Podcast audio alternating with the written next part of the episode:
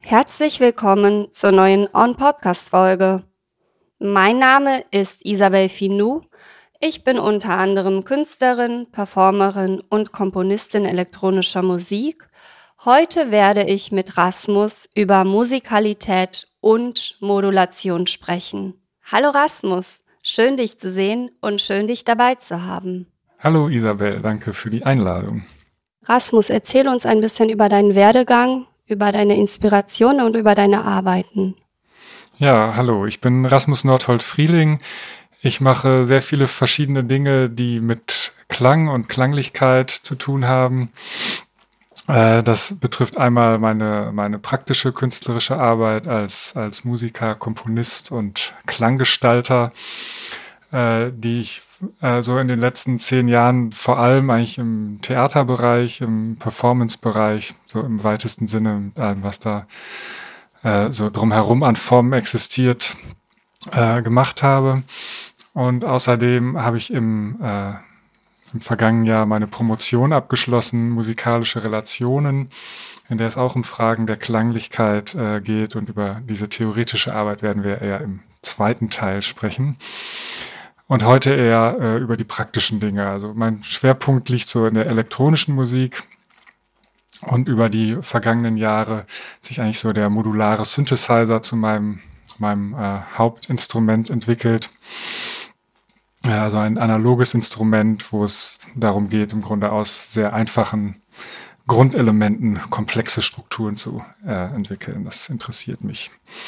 Genau, eigentlich habe ich immer viel äh, so gerade in diesem Theaterkontext so unterwegs gearbeitet, also sowohl äh, auf Reisen, die mit äh, Theaterproduktionen zusammenhingen oder auch sonst einfach vor Ort gearbeitet.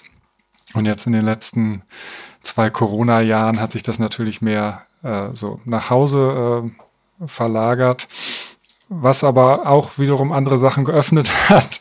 Also äh, genau, also ein stärker konzentriertes Arbeiten, stärker äh, nicht in so großen Konstellationen, wie das im Theater ja oft ist, wo auch viel Ablenkung da ist, äh, sondern sehr fokussiert eben an der eigenen Klanglichkeit. Äh, und ich in dem Zusammenhang dann auch was gemacht habe, was ich mir schon ganz lange gewünscht habe, weil was mit diesen Theaterproduktionen gerade zusammenhängt, was immer so ein bisschen traurig ist, dass, äh, dass man eigentlich nie etwas so fertig macht, dass es dann äh, so veröffentlichbar ist oder dass die Sachen immer so sehr äh, hängen an, an den Kontexten, in denen sie entstanden sind, dass sie jetzt nicht so als einzelne Musikveröffentlichungen äh, so äh, funktionieren vielleicht oder ja. Äh, und ich dann in der in der Corona-Zeit an meiner kleinen äh, EP gearbeitet habe Transmission 2021 die ich als Kassette veröffentlicht habe und digital wo ich äh, an Freunde aus meinem internationalen äh, ja, Netzwerk Stücke geschickt habe, die ich eben zu Hause am Modularsystem komponiert habe und dann immer sozusagen im, im, mit dem Gedanken äh, an denjenigen oder diejenige, die dann dazu etwas hinzufügen wird äh, und dann in dem Ping-Pong äh, so per E-Mail diese Stücke entstanden sind. Mhm. Könntest du noch einmal genauer darauf eingehen, was du genau in deinen Arbeiten in theatralen Kontexten gemacht hast und was sich eben an deiner Arbeit an der EP da unterschieden hat? Ja, in der theatralen Arbeit äh, geht es natürlich immer viel darum, in, in Konstellationen zu arbeiten, wo eben auch die verschiedenen Künste zusammenkommen. Also ja, ich habe viel mit der Gruppe Kein Kollektiv zusammengearbeitet wo zum Beispiel äh, TänzerInnen und SängerInnen und klassisch ausgebildete MusikerInnen und SchauspielerInnen und so weiter und MedienkünstlerInnen zusammenkommen. Äh, und man darin halt eben die klangliche Schicht so organisiert, die natürlich immer im Dialog steht mit den anderen Künsten. Und, äh, und auch in diesen Konstellationen bestimmte Sachen kann, die andere Sachen nicht können. Also gerade so auf so einer energetischen Ebene hat man es so mit gerade elektronischer Musik natürlich relativ leicht, äh, da irgendwie die, die Energie hochzuziehen oder überhaupt so auch auf Proben, wo noch gar nicht viel da ist. Ne? Also so ganz am Anfang, wenn man nur so einen ganz leeren Raum hat und dann nur so ein ganz einfaches musikalisches Motiv, nur so ein Ton oder sowas da rein schickt, dann äh, erzeugt das natürlich direkt so eine bestimmte Spannung und so. Und dieser, äh, dieser Dialog so zwischen den Künsten, der war mir eigentlich auch mal sehr wichtig, auch so als Inspiration und Anstoßpunkt und so. Äh, und das ist natürlich sowas, was dann jetzt total weggefallen ist äh, in, den, in den letzten zwei Jahren. Also ich habe auch einzelne Sachen gemacht, wo man sich real gesehen hat, aber hauptsächlich natürlich irgendwie äh, Dinge rumgeschickt. Mhm. Äh, und so hochgeladen, ganz viel. Äh, und, äh, und das ist natürlich so ein ganz anderes, anderes Arbeiten, also wo, wo äh, wo die Inspiration halt weniger aus so situativen Begegnungen oder ne, dass man auf der Probe irgendwie, man redet noch miteinander und äh, äh, fängt dann irgendwie an, was zu machen und auf einmal entsteht was, womit man gar nicht gerechnet hat. Oder ich hatte mal eine so eine Situation auf einer Probe, es war auch mit kein Kollektiv, wo ich in der Pause so an mit der mit der Drum Machine so äh, gerockt habe, also mehr so für mich und auch ziemlich laut und der Raum war leer und, äh, äh, äh, und war so ganz bei mir und irgendwann guckte ich hoch und merkte, dass daraus eine ganz große Impro entstanden war, mhm. wovon ich gar nichts mitgekriegt hatte und das ist dann sozusagen dann nachher in dem Stück eine große Szene geworden, ne, die da so äh, und diese, diese, ja, so diese äh, unfallmäßigen Momente, die hat man natürlich jetzt gerade im Moment so ein bisschen, bisschen weniger. Wie gesagt, andererseits äh, äh, habe ich das Gefühl von der Qualität äh, meiner Arbeit, so jetzt aufs, auch auf so einem technischen Niveau und äh, auf so einer technischen Ebene sind irgendwie die Sachen dann äh, jetzt irgendwie besser oder ist es irgendwie befriedigend, das jetzt zu machen, sich so konzentriert einfach im, im Arbeitsraum äh, mit, dem, mit dem Sound zu beschäftigen und die Sachen schön zu machen. Ja was eben sowas ist, was in diesen Großkonstellationen oft so ein bisschen untergeht, dass man's, dass man denen die letzten 20 Prozent noch macht. Mhm, das verstehe ich. Das heißt, ähm, die Idee mit der EP ist die so entstanden, dass du mit den KünstlerInnen, mit denen du vorher schon zusammengearbeitet hast, dass ihr euch Material hin und her geschickt habt und ähm, daraus eben die Kompositionen entstanden sind? Ja, nee, ist eigentlich so gewesen, dass ich, also genau, das sind alles Leute, die ich mehr oder weniger aus diesen Theaterzusammenhängen kenne, die äh, eben auch als äh, Musizierende da beteiligt waren. Ja, mehr oder weniger, aber alles sozusagen im Rahmen meiner Arbeit äh, der letzten äh, zehn Jahre, so Kontakte, die da entstanden sind, und äh, die auch so sehr nachhaltig irgendwie gewesen sind, ne? wo man einfach nicht aufhört, äh, im Dialog zu sein. Also auch wenn zum Beispiel mit dem äh, Nikhil aus Bangalore, äh, wir, wir haben uns da vor, ja, glaube ich, zehn Jahren kennengelernt und haben seitdem nie was miteinander gearbeitet oder so, aber irgendwie immer mal wieder so nachgehört und was machst du gerade so und mhm. so.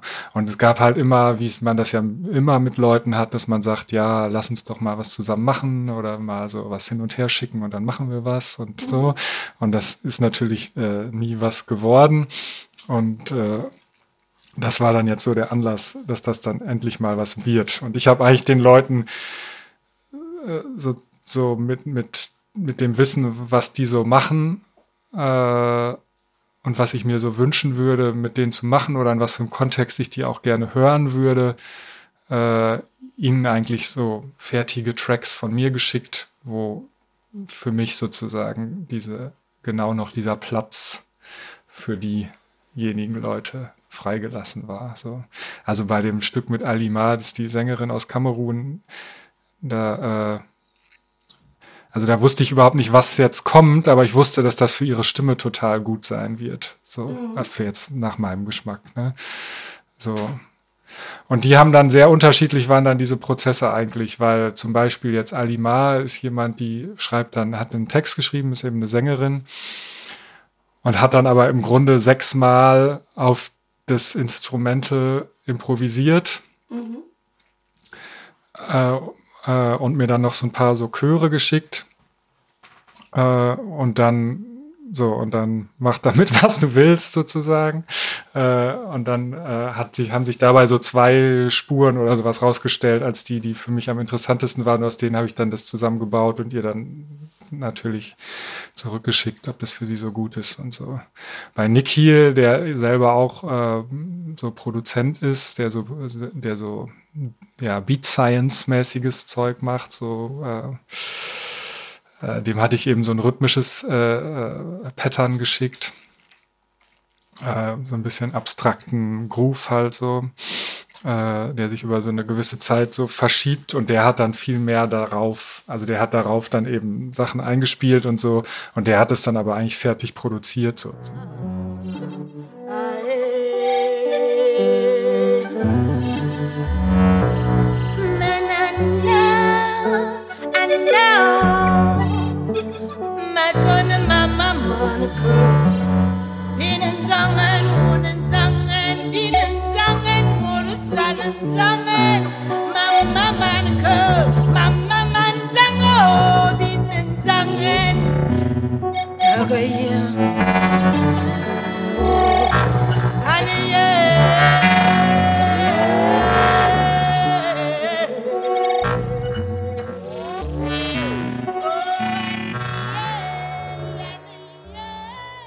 Möchtest du einmal die einzelnen KünstlerInnen vorstellen, mit denen du zusammengearbeitet hast für die EP? Ja, sehr gerne. Also gerade gehört haben wir äh, Ali Ma, das ist eine äh, Sängerin aus Yaoundé in Kamerun, Sängerin und Schauspielerin. Wir haben uns kennengelernt über die Zusammenarbeit mit Kein Kollektiv. Wir haben eine ganze Reihe Theaterproduktionen zusammen gemacht. Äh, genau, dann ist der Moritz Antis dabei, der ist ein Posaunist und äh, Komponist, der lebt in Essen, gehört so zu dieser Szene von The Dorf, dem, der großen, großen Jazzorchester. Äh, wir haben mit der Gruppe KGI zwei Opern äh, geschrieben in den letzten Jahren. Äh, so haben wir uns so als im Arbeitskontext kennengelernt. Wir kannten uns vorher schon so hier äh, aus der Gegend. Über Nikhil äh, Narendra habe ich schon einiges gesagt. Der macht, ist ein Sounddesigner und Produzent aus Bangalore in Indien. Äh, wie gesagt, wir kennen uns schon relativ lange, haben aber eigentlich noch nie was zusammen gemacht gehabt. Ich war da damals mit äh, Samir Akika, dem Choreografen, da im, äh, übers Goethe-Institut. Und dann ist als letztes dabei äh, Osan Tekin. Wir kennen uns noch gar nicht lang. Wir haben uns kennengelernt über eine, über eine Produktion, die Corona zum Opfer gefallen ist. Und das war mit, äh, mit der Gruppe Why Not, mit äh, Guy Demosessian und, und Romy Schmidt. Die sollte eigentlich im Schauspielhaus Bochum stattfinden. Äh, und wie gesagt, wir haben einige Proben gemacht, äh, die eben ganz toll waren, vor, also äh, wo ich Ursachen kennengelernt habe und es zwischen uns einfach sehr gut direkt funktioniert hat. Und das ist so das, was von dieser Produktion jetzt übrig geblieben ist, dass äh, wir zusammenarbeiten und auch auf jeden Fall weiterhin zusammenarbeiten äh, werden. Äh, Osan äh, ist auch ein Produzent und äh, Komponist, äh, der auch so elektronische Sachen macht, äh, Ambient-Konzerte macht. Und jetzt über jetzt aktuell eine, eine EP rausgebracht hat, Anaya 1 mit Klavierstücken, die ganz wunderschön sind. Äh, und da wird dann im nächsten Jahr noch die zweite rauskommen und dann das Album. Und in das äh, Stück äh, Subharmonics äh, mit Osan von der EP können wir ja noch einmal reinhören. Mhm, gerne.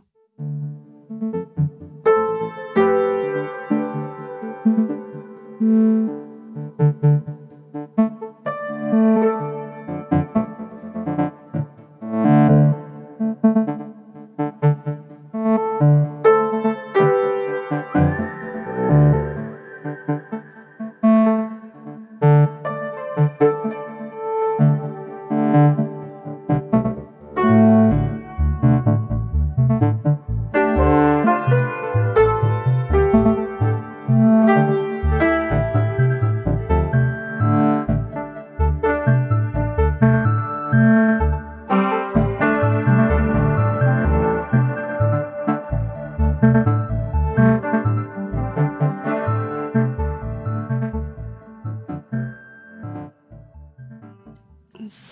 haben jetzt das Stück von Osan und dir gehört. Kannst du noch mal den Titel sagen? Genau, das Stück heißt äh, Supermonics, was eigentlich erstmal so ein technischer Titel war, weil diese, äh, das, was ich da gemacht habe, basiert auf so äh, subharmonischen Intervallen, äh, die mit, mit so einer recht rudimentären äh, analogen Technik äh, abgeleitet werden, wodurch eben so Akkorde entstehen. Und dieses komische, dieser komische Sound, wo das so fast wie so aufreißt, äh, wo dann eben die, die äh, subharmonischen Intervalle eigentlich so langsam aus dem Audiobereich äh, rausgehen und so tief werden, dass man fast so die äh, den Oszillator knattern hört, sozusagen, wie, wie er äh, an und ausgeht. Ja.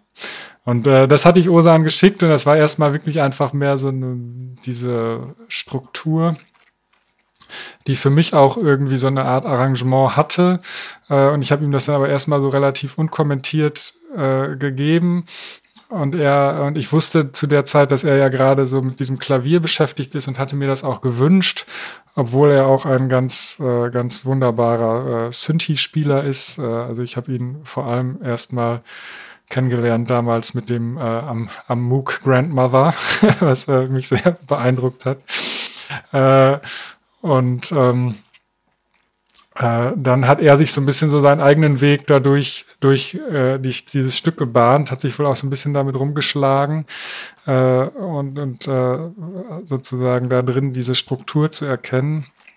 Und dann haben wir, das war eigentlich der Prozess, wo wir am meisten äh, Versionen hin und her geschickt haben, äh, äh, in denen Kleinigkeiten äh, verändert wurden. Also sein sein erster Vorschlag äh, hatte mir, mir direkt total gut gefallen, weil es so diesen, diesen Sound hat von so, äh, also auch durch zwischen diesem Klavier und diesem super analogen Sound äh, äh, klingt es für mich sehr stark nach so äh, Cluster oder so halt äh, 70er Jahre elektronisches Gewerk, äh, was, äh, was ich gerne mag. Äh, und genau, das war das letzte Stück, was entstanden ist und es hat am längsten gedauert, auf jeden Fall. Also das war auch das Mischen irgendwie, äh, war nicht leicht, so bis wir dann beide äh, genickt haben und äh, jetzt nach wie vor sehr glücklich mit der Nummer sind. Das heißt also, du hast das Stück angefangen? Hattest du dir den Titel am Anfang gesetzt oder kam das erst mit der Zeit im Prozess? Ja, das ist jetzt so ein Titel, was, was so ein Titel war, der erstmal ein Arbeitstitel war von so einer Datei, äh, bis man dann sagte, das ist eigentlich, bis man so oft das äh, gesagt hat und verschickt hat und äh, sich darauf bezogen hat, dass man dann, dass es dann der Titel einfach war und nichts anderes jetzt dann gesucht wurde. So. Denkst du, dass der Titel Osan beeinflusst haben könnte, das Stück zu komponieren? Hm, das, das weiß ich tatsächlich nicht, ob das eine Rolle spielt. Also die Titel auf der EP sind auch ziemlich, äh, ziemlich uneinheitlich. Also dieser Transmission, erstmal der Gesamttitel, äh, was dafür sprach. Also einerseits dieses Thema der Übertragung halt, ne, klar, weil das ja irgendwie äh, Thema war. Ja, was ja auch was sehr Schönes war in dieser Zeit, wo man eben so viel alleine war, dann immer diese, diese, ne, diese ganzen Stücke sind nacheinander entstanden und ich hatte sozusagen über die ganzen Lockdown-Zeit mit irgendwem von diesen Leuten so einen sehr nahen Dialog, äh, äh, was ja ein schönes Gefühl einfach von, äh, von Nähe und Kontakt war.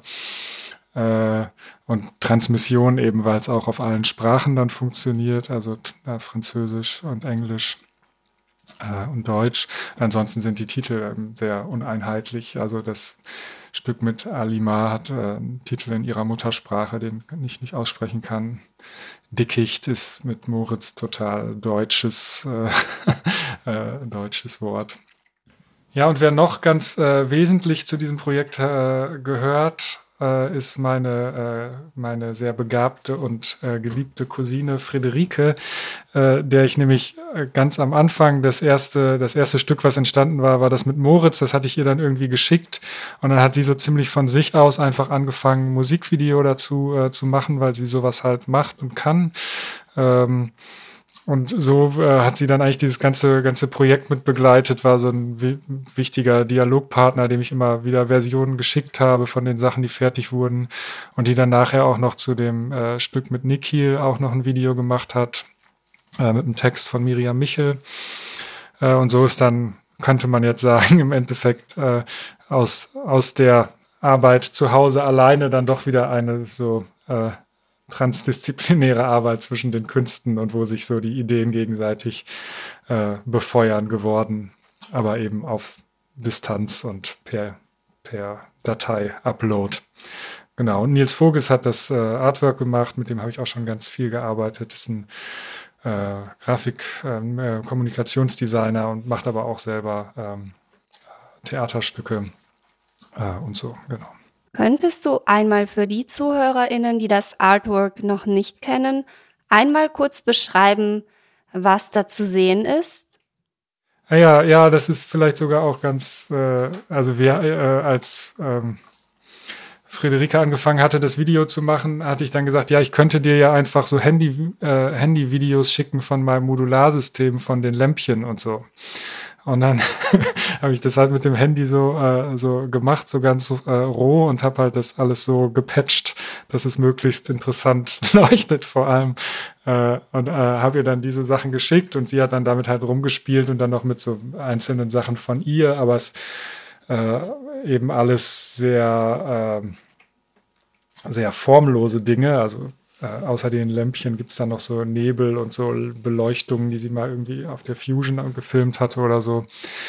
Und auf dem Artwork selbst ist dann äh, jetzt eigentlich auch so, eine, so ein, äh, ein formloses äh, äh Lichtschein, der so verschiedene Farbspektren durchläuft, könnte man sagen äh, auf der Kassette selbst und innen drin wiederum als, als kleiner Teaser für die äh, nächste Folge sehen wir äh, verschiedene Wellenformen äh, vom Synthesizer, die ein bisschen wie, äh, wie eine kleine Zusammenfassung meiner zentralen These, meiner Promotion äh, als Grafik eigentlich sind. Genau. Aber dazu dann in Folge zwei.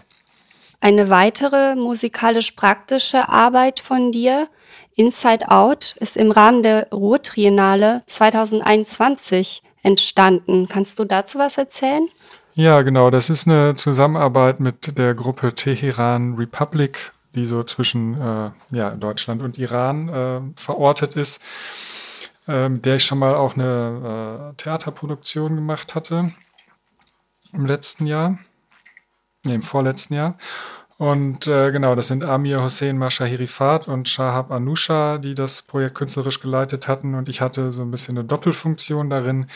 Äh, es handelt sich um einen Audio-Walk, bei dem man äh, durch Bochum geht, von dem Hauptbahnhof, von der Rückseite des Hauptbahnhofs bis zur Jahrhunderthalle, was ein Spielort der Ruhrtriennale ist. Und man geht die ganze Zeit oder hauptsächlich auf so ein bisschen äh, abseitigen Faden diesen Weg. Also ist nicht der naheliegendste Weg. Äh, und es geht auch sozusagen um die Rückseite, äh, um die Rückseite der Stadt, um, um bestimmte in die Stadt eingelassene Kontrollmechanismen und Strategien der, äh, des Unterlaufens dieser Mechanismen und so weiter. Und ich hatte einerseits den, äh, das Sounddesign, Klanggestaltung für den ganzen Walk gemacht. Und es war andererseits so, dass für verschiedene Stationen verschiedene äh, AutorInnen gefragt wurden, Beiträge zu machen. Das heißt, äh, die Gruppe äh, selbst hat eigentlich keine Beiträge geschrieben, sondern das eher so kuratiert in so einem Sinne. Und, äh, und ich hatte dann auch eine Station als Autor sozusagen, aber eben als äh, musikkomponierender Autor. Und das war dieser, äh, das ist so ein Weg, wo man aus so einem Einkaufszentrum, was so ein bisschen dabei ist, auszusterben, könnte man sagen. Also wo so nach und nach so ein bisschen die Geschäfte äh, äh, anfangen äh, leer zu stehen.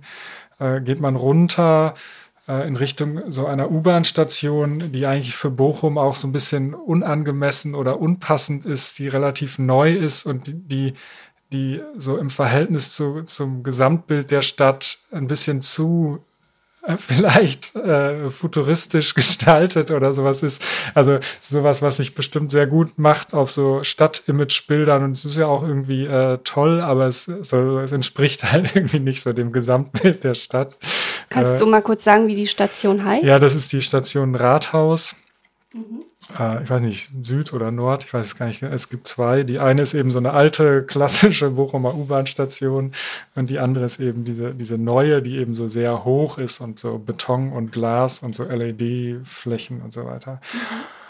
Und auf dem Weg dahin, also zwischen diesem Kaufhaus und dieser futuristischen U-Bahn-Station, ist dann auch noch so ein, geht man durch so einen äh, U-Bahn-Gang, wo so, so Fresken ausgestellt sind, so alte irgendwie so Darstellungen aus Stein, äh, die wohl Überreste sind von so einem Gebäude, was da eben äh, früher stand vor dem Krieg, was dann weggebombt. Nee, Quatsch, so ist es gar nicht. Es war so, dass das, äh, dass das da sogar noch stand nach dem Krieg und dann irgend, also in Bochum ist ja nicht viel stehen geblieben nach dem Krieg. Und äh, dieses stand da wohl noch. Also ein, wohl ein recht schöner Bau. Und der wurde dann aber irgendwie in den 50er, 60er Jahren, wo man dann dachte, man bräuchte jetzt da ein neues äh, Einkaufszentrum, dann äh, weggemacht. Und irgendjemand hat wohl diese Dinger, äh, diese, diese, diese kunstvoll gestalteten äh, äh, Teile da aufgehoben und die wurden, werden dann da jetzt aufgestellt. Das heißt, es ist sozusagen, gibt es da so eine merkwürdige äh, Schichtungen von verschiedenen Zeiten und auch Bildern von, von dieser Stadt irgendwie. Äh, das, das war dann was, was mich interessiert hat eigentlich in der Musik, also auch, auch zu arbeiten mit so einer Idee von Überlagerung und Schichtung und verschiedenen Elementen, die sozusagen so durcheinander, durcheinander stoßen. Ne? Äh, also es ist dann eben wenn man jetzt auch so fragt, wo man so die Inspiration hernimmt, dann ist das halt eben so eine Arbeit, die so sehr stark von so einer Räumlichkeit äh, ausgeht, von so einem Ort und, und was ist da so, ne? Und äh, auch jetzt in der, in der, in dem, in dem Auftrag sozusagen als Autor aufzu, aufzutreten, ist dann ja die Frage, was kann äh, jetzt Musik als, also, ne, ich würde so für mich behaupten, es ist nicht so gerade die Fähigkeit der Musik zu erzählen oder zu analysieren, äh, äh, sehr wohl aber die Wahrnehmung zu lenken oder aus bestimmten gegebenen Materialien irgendwie eine, also eine Welt zu kreieren, also das, was man in der Science Fiction so äh, Worldbuilding nennt, würde ich sagen, dass das die Musik irgendwie schon kann. Äh, und aber vor allem eben dieser Aspekt der Lenkung von Wahrnehmung. Ne? Also wir kennen das ja äh, alle gut, wenn wir mit Kopfhörern unterwegs sind, dass verschiedene Musiken äh, das, was wir sehen, in verschiedener Weise irgendwie transformieren ne? oder die Wahrnehmung lenken oder irgendetwas daran betonen. Äh, und, und das, äh, das kann man, glaube ich, wenn man jetzt für Orte Musik macht, äh, ist das so das, was ich da dann als meine mein Ansatz sozusagen ansehe. Ne? Ich meine mich dunkel an diese Station erinnern zu können, dass ich dort vor einigen Jahren mal gewesen bin. Was mich interessiert ist, hast du in deiner Komposition für diesen Ort versucht, deine Impressionen und deine Wahrnehmung dieses Ortes zu verstärken? Oder hast du eher eine Fokussierung auf etwas Bestimmtes an diesem Ort gelenkt? Ja, ich glaube, dass also das Erstere beschreibt es eigentlich ganz gut, dass man sagt, man versucht, das mitzuteilen durch Klang, was man selber irgendwie damit verbindet oder empfindet. Ne? Also es ist ja jetzt auch beim Audio Walk nochmal der, der spezifische Fall, dass die Leute ja auch gehen ne? und dass diese Veränderungen gibt äh, in, den, in den Blickachsen und so weiter und, und wo wo nimmt es irgendwie Fahrt auf, ne? Also ohne dass man jetzt schneller geht, aber wo steigt auf einmal die Ereignisdichte so. Äh, und das ist, glaube ich, vielleicht ein ganz, ganz äh, ganz gute Beschreibung, dass man sagt, man macht als, äh, versucht als Musik das äh, wahrnehmbar zu machen, wie man das empfindet. Ne? Ähm, ja, da interessiert mich auch konkret, ähm, war das rein musikalisch? Und instrumental oder gab es eine Stimme, die einen lenkt, wie man diesen Ort begehen könnte? Ja, es gibt dann, äh, es gibt, da das eine relativ lange Strecke ist mit auch einigen Kurven äh, oder Abbiegungen da, äh, äh, gibt, es, gibt es immer wieder die äh, Stimme, die diese Kommandos so gibt. Die wird dann auch manchmal so ein bisschen so, äh, so effektmäßig in die Musik reingezogen, aber erstmal liegt die einfach so drauf ne, und hat ein bisschen eigentlich funktionale, funktionale Eigenschaft. Und das ist aber ganz schön, weil deswegen hatte ich mich, also es gab jetzt verschiedene Gründe, warum ich mich dafür interessiert habe, für diese Station. Aber ein Grund ist auch, dass so eine Strecke durch so eine ganze, man geht dann durch die ganze U-Bahn-Station geradeaus durch, also über den Bahnsteig an der anderen Seite hoch und dann die Treppe aus, geradeaus ganz hoch, bis man wieder oben ist, ist eine sehr lange Strecke, wo man keine Kommandos braucht, wo man also sehr viel Platz für Musik hat und wo man nicht irgendwie noch warnen muss, dass da jetzt auch Autos fahren könnten oder man an der Ampel und so weiter, also wo man einfach nur äh, laufen und hören kann. Ne? Mhm. Das heißt, du hast dir auch einerseits bewusst diese Station nicht nur deswegen ausgesucht, weil sie ähm, für dich so vielschichtig war, sondern auch, weil sie auch viel ähm, eigenen Assoziationsraum gelassen hat, dadurch, dass man gar nicht so viel vorgeben musste, wie lang man geht. Genau, ja. Also die Leute haben da dann wirklich Zeit äh, zu hören, weil bei Audio Walks gibt es immer das große Thema der, also die, äh, ja, die Leute müssen sich halt sicher fühlen und so, damit die nicht äh, Angst haben, den Weg zu verlieren und so. Das ist, äh, da muss man sehr viel mehr Sicherheitsnetze immer einbauen, als man so erstmal denkt. Äh, das ist äh, ein sehr großes Thema bei Audio Walks äh, und da ist, dadurch ist eben die Klanglichkeit oft sehr stark äh, gebunden an diese Sicherheitsnetze. Also dann ist das, was man so dazu äh, geben kann, ähm, ja, hat, hat relativ große Einschränkungen, was Zeit und so und, und äh, wie sehr das, wie intensiv das sein darf und so. Äh, und dafür war halt eben jetzt, dass man da wirklich mal so eine Strecke hat, wo auch einfach gar kein äh, Verkehr ist und so weiter. Das äh, ja, war jetzt so ein ganz praktisches äh, Ding, was da günstig war an der Situation da. Wie bist du bei der Komposition dieses Stücks vorgegangen? Hast du auch unter anderem Feed Recordings aufgenommen? Nee, ich habe da tatsächlich ist das auch eine, eine äh, rein reine äh, modulare Synthesizer-Komposition.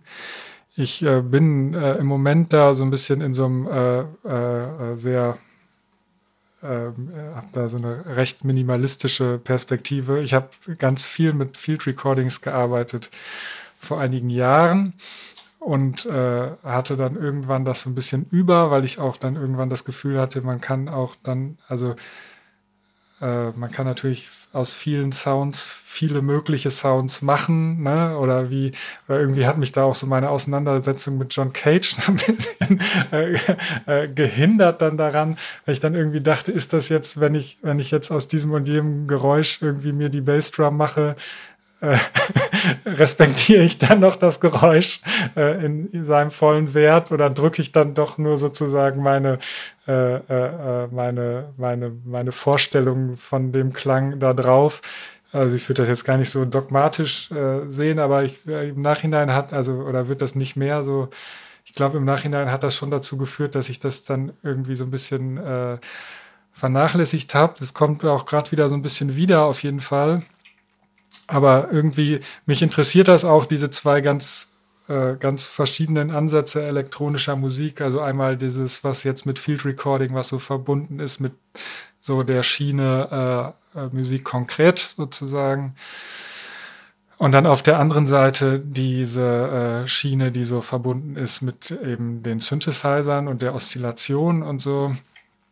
Und es ist ja es, es ist ja denkbar unterschiedlich. Ne? Also der, der Ansatz zu sagen, man geht jetzt beim Synthesizer von dieser, man geht von diesen einfachen Grundelementen auf, aus und äh, versucht mit denen halt irgendwie zu wuchern. Also man geht von diesen einfachen Schwingungen aus und, äh, und damit geht's los so und von da aus wird's kompliziert oder wenn man eben mit, mit jetzt aufgenommenen Klängen arbeitet, fängt man ja immer schon mit etwas sehr Kompliziertem an. Äh, und äh, filtert dann da sozusagen das raus, was, äh, was einen interessiert. Ja, also ähm, was ich mich gefragt habe, ist, ähm, hast du in dem Prozess dir auch schon vorher die anderen Stücke, die fertig waren, auch angehört oder hast du, bist du da so vorgegangen, dass du wirklich für, für dein Stück, für Inside Out, ähm, unabhängig jetzt von den anderen, ähm, deinen eigenen Prozess da gefunden hast? Ja, ich war natürlich immer an so, an so, so ich sag mal, Dramaturgierunden beteiligt, die es dann so gab. Auch dadurch, dass ich halt eben diese Doppelrolle äh, äh, hatte und wusste natürlich, was für Diskurse so da eine Rolle spielen. Es war allerdings so, dass die schreibenden Leute sehr viel äh, langsamer waren äh, als ich, so dass äh, ich zwar Ideen und sowas kannte, aber eigentlich äh, dass jetzt mein Beitrag eigentlich das erste war oder eines der ersten Dinge, die so in dem Sinne fertig waren. Dann. Aber natürlich haben äh, jetzt äh, diese, äh, diese inhaltlichen Fragen äh, mich da natürlich geprägt. Das ist ja auch, also ist ja Sinn der Sache auch dann. Hast du für die anderen Stücke dann auch ähm, mit Musik beigetragen oder sind die wirklich separat davon entstanden? Ja, nee, die sind, es gibt schon äh, andere Texte auch mit Musik. Es gibt auch welche ohne Musik. Und es gibt auch auf den anderen Laufstrecken, wo gar kein Text ist, gibt es auch Musik. Äh, es ist halt so, dass sie dann jetzt für dieses äh, für diesen äh, Abschnitt da in der U-Bahn-Station einmal so voll hochkommt und ne, auch eben dann dadurch, dass da eben diese keine Anmerk äh, Anweisung gibt und so, also einmal äh, richtig so, eine, so breit sich ausspielen kann. Äh, genau. Es gibt aber auch Sachen mit Field Recordings in dem Audio Walk, ansonsten übrigens an anderer Stelle. okay, ähm, genau. Ich habe gesehen, man kann sich ähm, die Audio-Files auch noch selber runterladen. Genau, man kann das äh, bei, auf der Ruhrtriennale-Seite unter Wege runterladen und da gibt's dann Inside Out.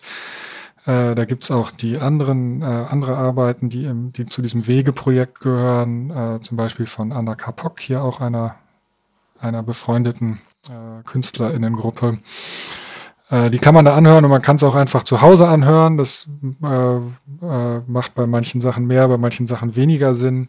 Das, äh, das Stück von mir ist das äh, beim Rathaus. das heißt für alle ZuhörerInnen, wenn ihr wollt, könnt ihr euch die Dateien runterladen und diese Wege begehen. Genau, wer in Bochum mal vorbeikommt, kann das gerne machen. Vielen Dank für das Gespräch. Ja, vielen Dank. Oh, take Podcast. oh, Podcast.